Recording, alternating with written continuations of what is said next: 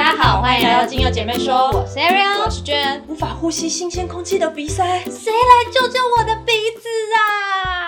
最近调油都闻不太到气味，我真是受够鼻塞了，然后呼吸真的很困难。，我就是鼻塞的受害者。哦，对哦，真的，鼻塞非常痛苦，我完全懂。我们居住的环境因为空气潮湿，而且落尘比较大，嗯再加上城市的空气品质每况愈下，嗯因此呢，鼻塞成为不少人的通病。于是呢，今天我们就要分享一个舒缓鼻塞、顺畅呼吸的精油配方给大家，并且加码教大家一个鼻腔冲洗嗯术。开始前呢，我们先简单解释一下什么叫做鼻塞。鼻塞呢，其实就是我们鼻腔表面组织黏膜发生肿胀，嗯有可能是因为过敏，有可能是因为空气或等等很多因素。嗯，那如果你鼻腔黏膜发生肿胀之后，又伴随着鼻涕、鼻水等分泌物大量增加的时候，就非常容易阻塞住我们的鼻腔。嗯我们坐下的时候，这些分泌物会向前流出，像是流鼻水、流鼻涕都是这样的道理。而平躺的时候，它就会往后倒，导流到我们的咽喉处，甚至刺激我们的喉咙而进行咳嗽。所以呢，鼻塞往往会伴随着耳鼻喉科的疾病产生。嗯鼻塞可能会造成口干啊、喉咙痛啊、口臭、打呼、嗅觉变差等等。哎、嗯嗅觉变差，你身为一个芳疗师，嗅觉可以变差吗？No No No，是不行的。所以呢，对我们芳疗师来说，鼻塞这件事情对我们生活的影响不容小觑。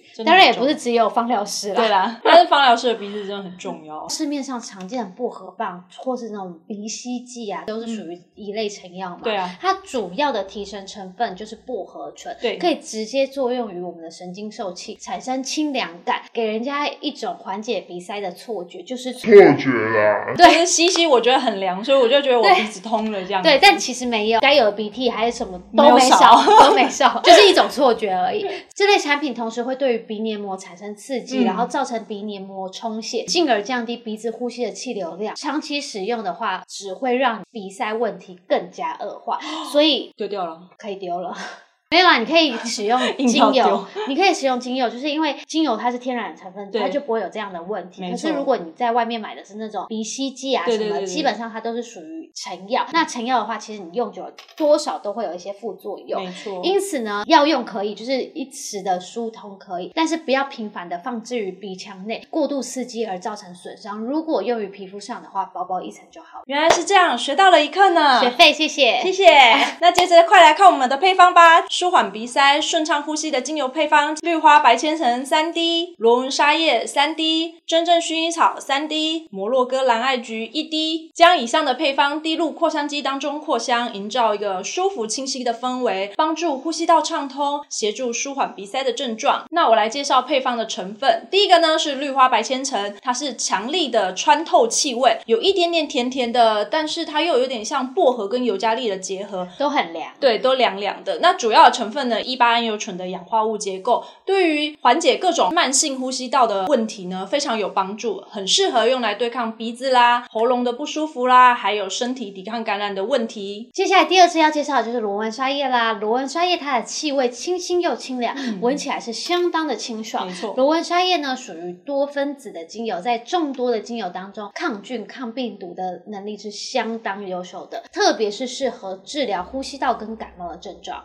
再来要介绍的是摩洛哥蓝艾菊，它的气味呢轻盈甜美，同时带有一点点的清凉感。其中呢所含高比例的母菊天南汀呢，对于年末的发炎肿胀、聚集过多的黏液导致的鼻窦炎不适也有一套哦。以抗发炎，对，可以使鼻窦畅通，减少鼻窦肿胀的问题，使得黏膜可以顺利的排出来。最后一支呢，就是真正薰衣草。嗯相信大家对于真正薰衣草都不陌生吧？真正薰衣草什么都可以解决，但是它什么可能都不是那个最 top 的。嗯可是呢，在任何时候它都可以派上用场。因此呢，它不管是在生理方面或是情绪方面呢，都是可以随时随地让我们有帮助的一支精油。没错，但是这边还是要提醒大家一下，精油不是药物，它是利用植物的草本特性，帮助我们的身体恢复平衡。所以呢，你还是要视严重程度去询问医生来去做评估哦。没错，另外呢，在扩香之前，我建议大家都可以先洗鼻子。鼻腔的冲洗术呢，是一种相对安全的一个居家鼻部的一个护理方式，能够帮助我们舒缓慢性鼻窦炎的症状。那鼻腔冲洗术的原理呢，是利用微温的微温哦的生理食盐水，缓慢的呢从鼻黏膜流过，可以稀释呢鼻腔内的浓稠的一个分泌物。如果有伤口的时候呢，还可以冲洗掉多余的一些结痂的皮啊，甚至是带走一些过敏源跟刺激物，让鼻腔呢可以保持一个干净而且湿润的状态。那根据相关的研究呢，许多有关于鼻部疾病的患者呢都会有帮助的。鼻腔冲洗术呢，如何正确的操作？第一步呢，我们要将双手清洗干净。第二步呢，就是选择市售的冲洗用的生理食盐水，或是你可以自行调配洗鼻水，嗯加温至摄氏大概三十30度左右。其实你就是摸下去，就是微微的温就可以了。嗯那倒入三百到五百毫升至鼻腔冲洗瓶里面，这个容量呢，你可以依据你的洗鼻罐或是洗鼻机的大小而去做调整。嗯那第三步呢，就是在水槽前弯腰，而且头部向前倾，嘴巴微微张开，以嘴巴呼吸。第四步呢，就是冲洗瓶口。堵住鼻孔的一侧，轻压瓶身冲洗。冲洗时呢，我们要用嘴巴呼吸；冲洗时不要一直讲话。